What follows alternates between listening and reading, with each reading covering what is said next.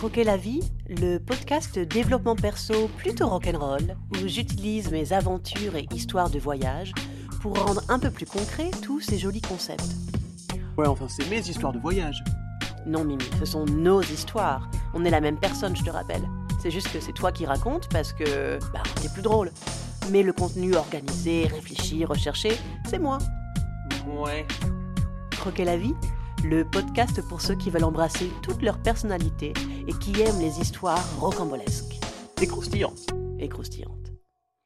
Eh, mais euh, c'est pas un peu chaud le côté schizo dès l'intro? Non, écoute, euh, comme ça les gens savent. Oui. Puis on a une excuse, on est gémeaux. Ouais, t'as raison.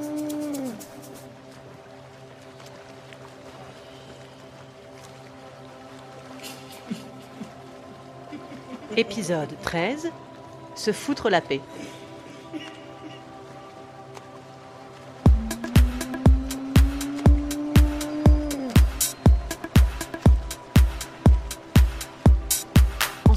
Je suis en train d'écrire un e-book, Le Je m'en foutisme sain.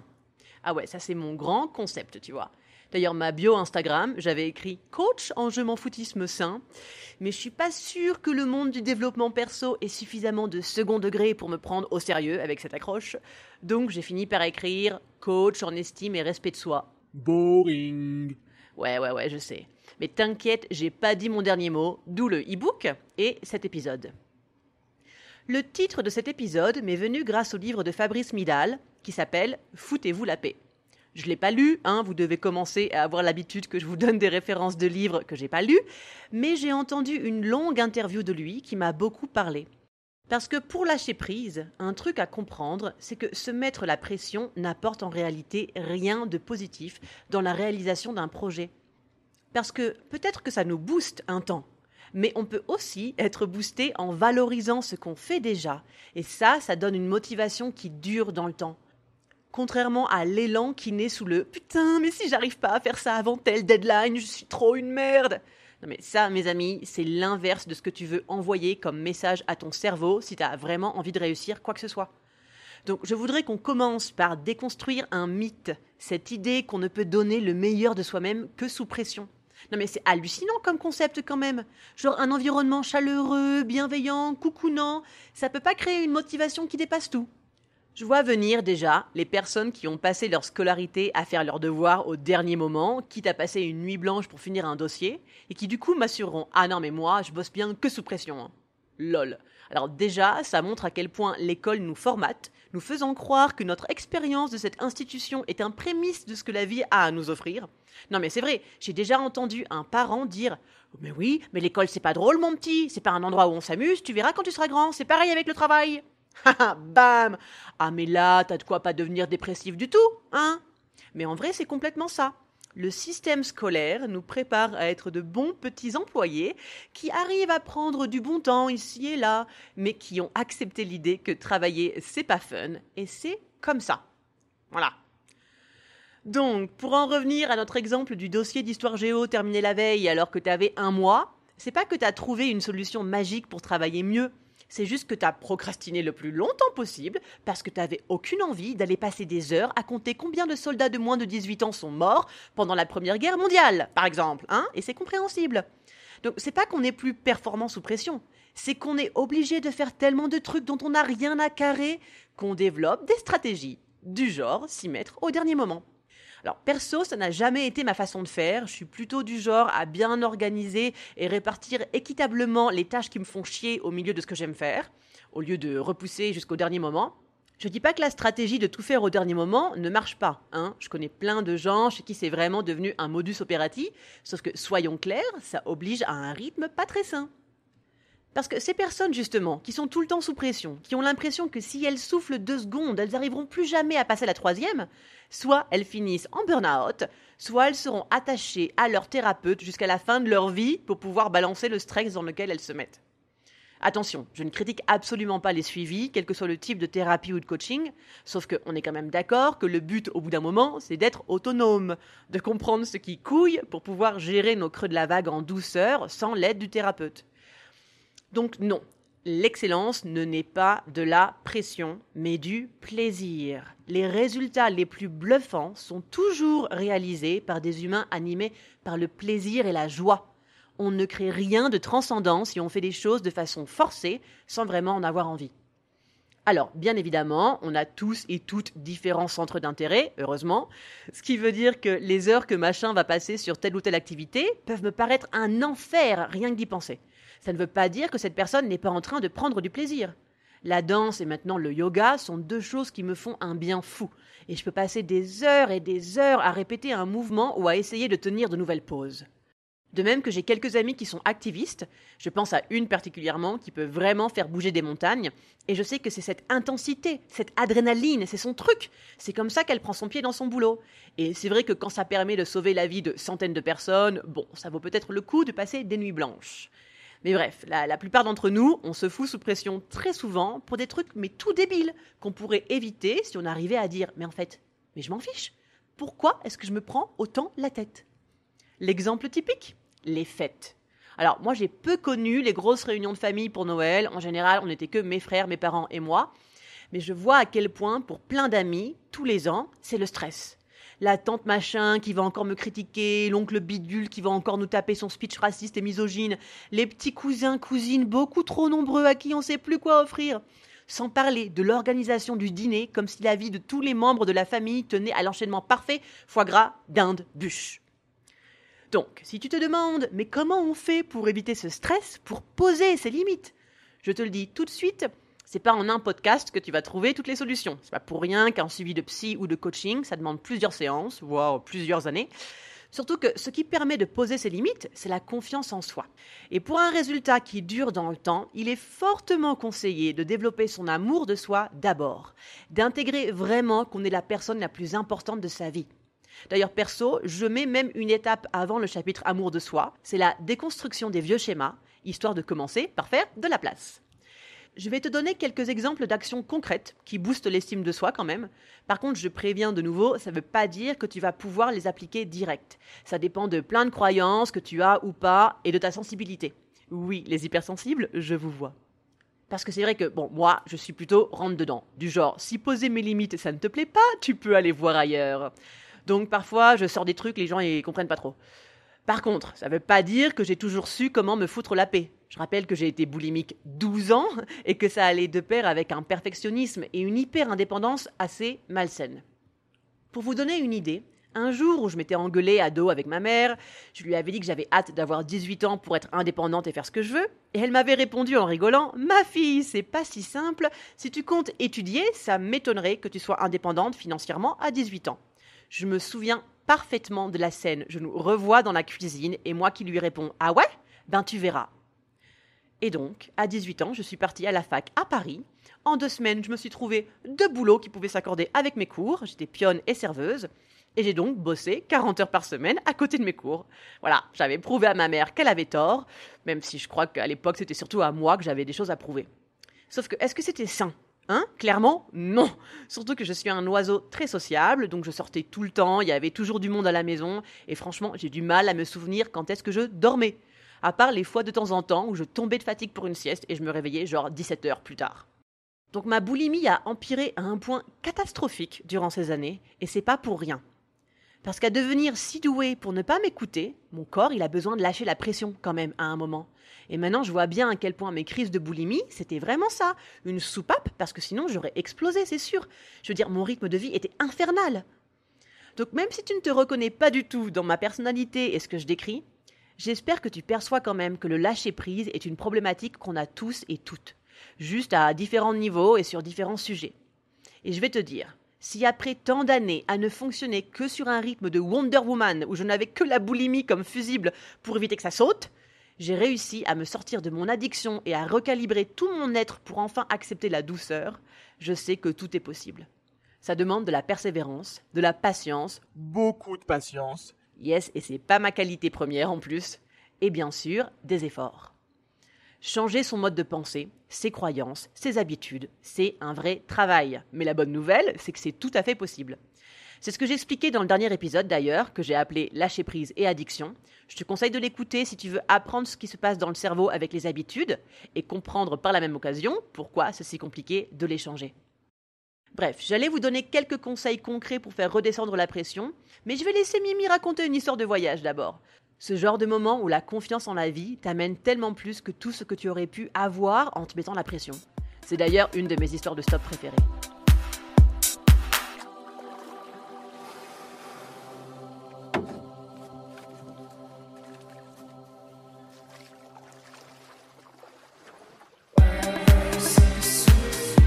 Ça se passe en Colombie donc, mais euh, vraiment à la fin, fin, fin du voyage en Amérique latine. Il faut savoir que ce voyage dure 9 mois.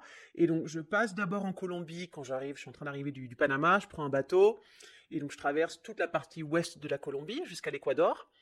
Et puis plus tard, après une fois que j'ai fait euh, Brésil et tout, en fait euh, je finis le Brésil sur un bateau, sur le fleuve Amazon, qui me ramène donc au niveau de la frontière avec la Colombie, cette ville qui s'appelle Leticia. Et du coup de là, donc j'avais encore un mois avant d'avoir mon avion qui me ramenait euh, aux États-Unis. Il était temps que j'aille refaire des sous, faire la, saison. Et donc euh, je me dis, ben voilà, il me reste un mois, je vais explorer la partie est de, la Colombie, puisque j'avais pas encore vu euh, tout ça. Et donc je suis en stop, il y a plein de... Beaucoup, plein de belles histoires. Mais c'est vrai qu'en fait, à ce, à ce moment-là du voyage, j'ai vraiment, mais, mais j'ai gagné en confiance en la vie, en, moi, en l'humain. Enfin, ça fait, j'allais dire, ça fait neuf mois que je, voyage en, que je voyage stop. C'est pas vrai. Ça faisait neuf mois que j'étais en Amérique latine, mais j'ai commencé le stop que vers la fin de l'Amérique centrale, euh, un petit peu avant que j'arrive en Colombie d'ailleurs. Euh, disons que ça faisait bien sept mois, au moins, ouais. Un bon sept mois euh, que je voyageais en stop. euh, tous ces pays-là. Donc, donc, on va dire que j'ai vraiment, j'ai expérimenté. Il y a eu plusieurs fois là dans les dans, ces, dans mes épisodes de podcast où je racontais euh, les fois où je me suis perdu au Brésil, des choses comme ça. Et en fait, à chaque fois, ça se termine bien. Et donc, je gagne en confiance, quoi. Vraiment, je, gagne en confiance. Et du coup, euh, j'ai plus peur de si je veux faire 1000 km. Bon, ben, je sais qu'en un jour, ça va ça va être compliqué, sûrement que je vais pas y arriver, mais du coup, je sais que improviser une nuit, improviser une nuit, ça se fait, quoi. Oui, je rappelle que je n'ai pas de téléphone et aussi je ne fais que du couchsurfing. Je suis donc constamment hébergé euh, gratuitement par l'habitant. Donc c'est pour ça que peut-être il y a des moments où je dois me faire 1000 km parce que j'ai pas de trouver euh, de host, j'ai pas trouvé de personne pour m'héberger. Donc on y va. Et donc ce jour-là, hop, le voyage se fait et c'est toujours stratégique, c'est la voiture qui te prend au moment où la nuit tombe. Et cette voiture, en général, elle te dit alors euh, où est-ce que je, je te dépose pour la nuit? Et là, tu réponds ah mais je sais pas. Ah mais non, je, vous savez, je voyage, j'ai mon hamac, ce qui est vrai. Et ça, pour cette histoire-là, c'est très important le hamac. J'ai mon hamac et mon sac de couchage de toute façon. Tu sais où je peux mettre mon hamac, peut-être euh, Non, non, non. Est-ce que quelqu'un peut me dépanner? Et donc, ce monsieur, euh, surtout qu'en plus, effectivement, donc il m'avait récupéré sur cette, euh, cette sorte de nationale, quoi, tu vois, et donc il allait partir vers son village, et je lui dis, enfin, est-ce que vous travaillez demain matin ou pas? Parce que donc, effectivement, si je dois me si je vais dormir chez quelqu'un, mais que c'est pour me paumer dans un village et que demain matin ça va être une galère de monstre pour repartir pour continuer euh, mon stop, quoi, peut-être pas. Mais il m'avait dit, ah, mais de toute façon, demain matin, je travaille, donc je pourrais venir te, te redéposer sur cette, euh, cette nationale, quoi. Donc je fais, ok. Et donc, du coup, il me ramène chez lui. Et donc, il y a sa femme, ses enfants, et ils vivent dans une toute petite maison, vraiment euh, rustique, quoi. Et euh, dans un petit village, vraiment, c'était... euh, ouais, je m'attendais pas à ça, en fait. Et, donc, la maison, évidemment, heureusement que j'avais mon, hamac, parce que, ben, il y a des chaises en plastique, euh, une table en plastique, et il y a dans une pièce à vivre, et il y a une chambre. Et donc, dans la chambre, il y a le lit, qui est pour les parents, et par terre, il y a un matelas, qui est pour les enfants. Et euh, donc voilà, et donc du coup, bah, en fait, ce qui, a vraiment été beau, c'est que donc euh, sa femme est surprise, mais elle réagit super bien, et ses enfants sont surpris, et vraiment, je vois que du coup, ils ont un peu, euh, ils bloquent un peu, quoi, tu vois. Donc comment ça, elle, était sur le, bord de la route, mais en plus, elle, parle avec un accent bizarre, enfin. Et, euh, et du coup, en fait, donc moi je suis, animatrice, et, et donc je pense, donc, moi durant tous ces voyages, je fais beaucoup de, bracelets, donc j'avais un stock de perles et du fil élastique pour faire des bracelets. Et donc, du coup, je vois, bien que les gamins, là, ils me regardent avec des grands yeux. Je leur fais, tu veux faire des bracelets? Ils me ouais, quoi. Donc on va dans le, dans le jardin, dehors, on s'installe à la table et tout, tac tac tac, il commence à faire des bracelets. Et le plus petit, il part et il revient avec tous les gamins du village, quoi. C'était incroyable. Et, euh, bah vas-y, du coup, bah, c'est parti, quoi. On fait euh, activité perle avec tout là, il je sais pas, 10, 10 ou 12. Et, euh, et c'était génial. C'était extra, ils m'ont posé plein de questions et tout. Et je me souviens d'un tout petit, petit, petit bout. Il me dit, mais en France, vous parlez espagnol ou anglais? Pero en Francia, se habla espagnol ou inglés? Je me souviens toute ma vie. tu vois? Et, euh, et tous ces gamins, ils avaient jamais vu d'étrangers jamais vu quelqu'un de qui ne vient pas qui n'est pas colombien ils en avaient jamais vu donc euh, voilà. Donc c'était c'était vraiment une chouette expérience. Je me souviens la maman cuisinait une tortue. Donc j'ai mangé de la tortue. Tortue de terre. Et, euh, et donc voilà. Et j'avais mis comme toutes les maisons colombiennes il y a les crochets euh, sur les sur les murs. Donc j'avais pu mettre mon hamac facilement dans cette unique pièce à vivre. Et voilà. Et au petit matin le, papa m'a redéposé sur sur la nationale et j'ai continué mon chemin quoi. Et donc ouais, c'est vraiment, c'est une histoire que j'aime beaucoup. Et je me dis, je sais que ces gamins, ils s'en souviendront euh, peut-être pas toute leur vie, mais je pense qu'ils s'en souviendront longtemps. C'était, c'était vraiment un chouette moment, quoi. Donc voilà. Hum, j'ai envie de vous raconter une autre histoire de stop. Pareil, donc là, c'est encore, c'est des années plus tard. Donc ça, l'Amérique latine, c'était en 2015. Et donc du coup, en 2017, euh, l'été, j'ai, euh, vraiment, j'ai très envie de passer à Prague. Puis je vais en Serbie aussi pour un festival. Bon bref. Et donc, pour aller à Prague, donc je savais que en une journée, même avec les autoroutes, c'était possible, mais euh, je vais sûrement devoir improviser la nuit. Et là, cette fois-là, pour y aller, j'avais juste, euh, j'avais, j'avais, j'avais passé la nuit dans une, euh, une, une énorme aire d'autoroute. Sais, des trucs qui sont ouverts 24 sur 24. J'avais dû, j'avais mis mon hamac entre deux arbres sur le parking à un moment pour dormir quand même, mais j'avais juste passé la nuit là. Pour revenir, par contre. Donc déjà, j'avais dû, je pense que j'avais été trouver un, camionneur assez rapidement, donc j'avais dû partir de Prague tôt quand même. Et euh, lui, il allait jusqu'à euh, quelque part en Allemagne, quoi. Tu vois, donc je bon, c'est déjà pas mal, c'est une partie du chemin. Et à un moment, euh, donc tu sais, les camionneurs, ils, sont obligés de faire des pauses à certains moments. Enfin, pas dans tous les pays du monde. Le Brésil m'a laissé des souvenirs mémorables parce qu'il du coup il tourne à la coke pour faire le plus d'heures possible. Bref, en, Europe, ils, ils sont obligés de faire des pauses à des moments. Donc on est dans cette station essence et on est arrêté pour une demi-heure, quoi. Donc ok, je vais me balader, tu vois, tac tac, et là, à la pompe à, la pompe à essence, je vois une petite, euh, un petit van.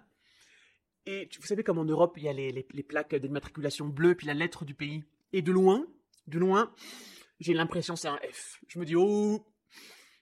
Et donc je me rapproche, je me rapproche, je me rapproche, et effectivement je vois c'est un F, c'est des Français.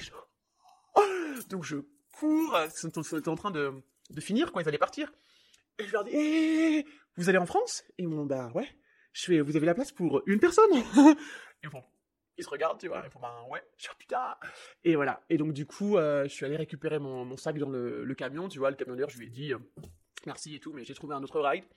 Et, euh, donc il s'avérait que c'était des Bretons, hein, qui allaient donc de Prague jusqu'en Bretagne, et donc c'est très très très très long. Donc ils avaient prévu de s'arrêter à Paris justement, et moi j'avais le pote chez qui j'avais, je voulais dormir cette nuit-là, c'était à Paris aussi, donc les mecs ils m'ont fait faire 800 km. Enfin, mon retour de Prague s'est fait en un camion et une voiture. Enfin, je sais pas si vous vous rendez compte du, coup, du coup de peau quand même, de, la chance inespérée. Et, euh, et ouais, et en fait, pour moi, c'était vraiment un symbole aussi parce que ce voyage, c'était le dernier avant. Après ça, j'allais prendre mon avion et partir aux États-Unis pour vivre avec le prince de Perse. Donc, c'était un tout nouveau chapitre de ma vie euh, qui s'ouvrait. Et euh, voilà, je savais pas quand est-ce que j'allais repasser en, France ou en Europe, quoi. Et, je me souviens de ce dernier voyage qui s'est fait d'une façon tellement smooth, quoi, tellement euh, comme ça. Et je me suis dit, ouais, c'est, pour, tu c'est la, la cerise sur le gâteau. C'est mon, mon au revoir au stop, même si ça n'a pas été le revoir puisque j'ai traversé les États-Unis en stop par la suite. Ça, je le raconterai dans un prochain épisode aussi. Mais euh, c'était tellement beau. Ouais, c'était vraiment le, le voyage de conclusion.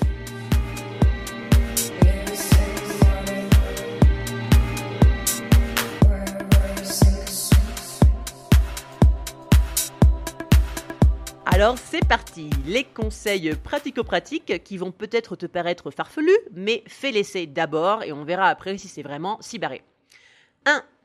Te caler des moments avec toi, que pour toi, régulièrement. Alors régulièrement, ça ne veut pas dire une fois par mois, hein.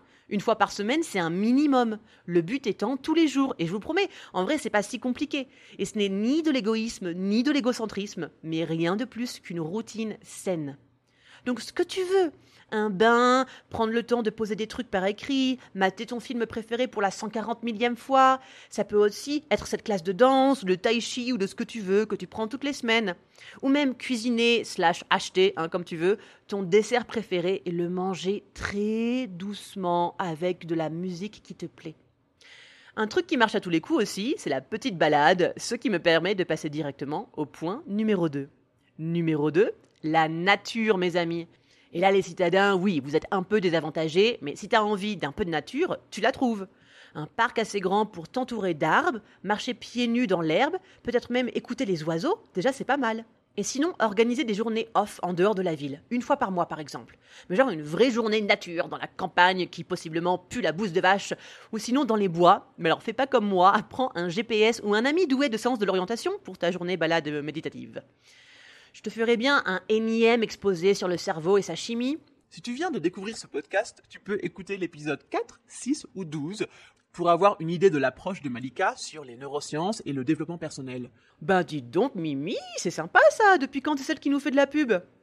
Bon bref, donc j'ai pas trop le temps de développer, mais je te mettrai un lien dans la description du podcast qui illustre pas mal comment la nature stimule la création de tout plein d'hormones du kiff. Numéro 3, Prends les choses une par une. Je sais que c'est difficile parfois. On a le cerveau qui part dans tous les sens et il y a tellement de trucs intéressants à faire. Oui. Sauf qu'en s'éparpillant, déjà on perd beaucoup d'énergie parce qu'on passe d'une idée à une autre tout le temps et c'est éreintant. Faut revenir au dossier complet à chaque fois qu'on passe de la lubie A à l'élan de vie B et du coup, tu as plus de chances de laisser tomber des projets qui pourtant te tenaient à cœur et même sûrement avaient toutes les raisons d'être, mais tu n'avais pas le temps à ce moment-là et du coup maintenant c'est trop tard. Non, c'est jamais trop tard. Et ça, c'est l'idée qu'il faut appuyer très fort quand on n'arrive pas à s'obliger à prendre les actions une par une. C'est de se rappeler qu'on a toute la vie. Ok, j'ai pas besoin de me tuer à essayer de réaliser 10 000 trucs en même temps. En vrai, je peux focus sur un ou deux et garder la suite pour plus tard. C'est pas grave. Ça veut pas dire que ça ne se fera pas. Au contraire. Du coup, comme t'es plus focus, tu vas sûrement pouvoir avancer rapidement dans ce que tu as décidé et ça booste ta confiance en toi et après tu reprendras tes projets mis de côté avec encore plus d'assurance. Voilà. Numéro 4, dis bye bye à toutes les relations qui ne te font pas du bien. Bon, ok, c'est plus facile à dire qu'à faire, je sais, mais à garder en tête quand même. Si tu veux être heureux, heureuse, si tu veux faire un vrai pas d'amour vers toi, laisse tomber tous ceux et celles qui ne te font pas du bien famille inclus, hein, parfois faut accepter que la distance est la meilleure des solutions. Et enfin, numéro 5, trouve des activités physiques où tu te fais vraiment plaisir. Un esprit sain dans un corps sain, merci Juvénal. Il disait pas que des conneries, c'est Romain.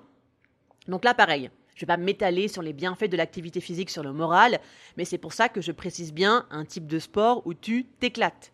Parce que si tu choisis quelque chose uniquement dans le but de maigrir, par exemple, ou juste parce que tout le monde le fait et que c'est trop tendance, ça va pas marcher. Donc franchement, il y a des centaines de façons de bouger son corps. Je suis sûr que tu peux en trouver au moins deux ou trois sur lesquelles tu peux tourner. Et le sexe, ça compte? Parce que j'ai des courbatures dans les cuisses comme si j'avais fait 200 squats alors que ben on n'a pas fait de squat quoi. Merci Mimi.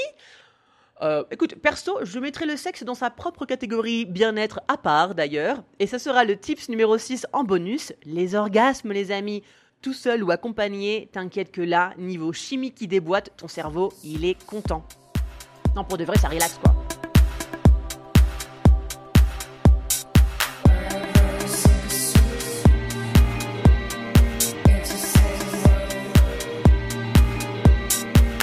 Croquer la vie, c'est fini pour aujourd'hui. J'espère que mes petits conseils t'ont plu et que l'histoire avec la famille en Colombie t'a mis du baume au cœur. Pour me trouver sur les réseaux sociaux, Croquer la vie podcast sur Instagram et Croquer la vie sur Facebook. Si tu as envie de rebondir sur un truc, d'avoir les infos pour les ateliers d'écriture thérapeutique que je commence à organiser sur Zoom ou que tu as des questions, n'hésite pas à me contacter sur ces réseaux. La semaine prochaine, dernier épisode sur le thème du lâcher prise où j'expliquerai pourquoi pour créer ta vie de rêve, il faut accepter de lâcher les chemins balisés mais vraiment. Mimi racontera une anecdote de couple, mais oui, parce que le célibat m'a appris plein de choses, mais j'avoue que le couple me fait découvrir de nombreuses nouvelles facettes de moi-même, des insécurités que j'avais jamais connues, et puis cette danse à deux où le lead passe de l'un à l'autre, et on n'est pas toujours au même endroit sur la piste, mais on continue de groover au même rythme. Bref, la semaine prochaine, vous aurez le droit à quelques tips de relations de couple aussi, parce que sur ce domaine-là en particulier, savoir lâcher prise sur certains trucs, c'est la base. Et souvent, si ça paraît compliqué, c'est juste un problème de communication. Mais bref, je vous explique tout ça la semaine prochaine.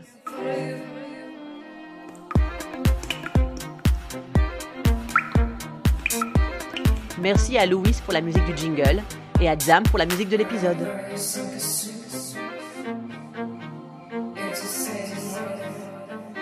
Je vous souhaite un lundi heureux.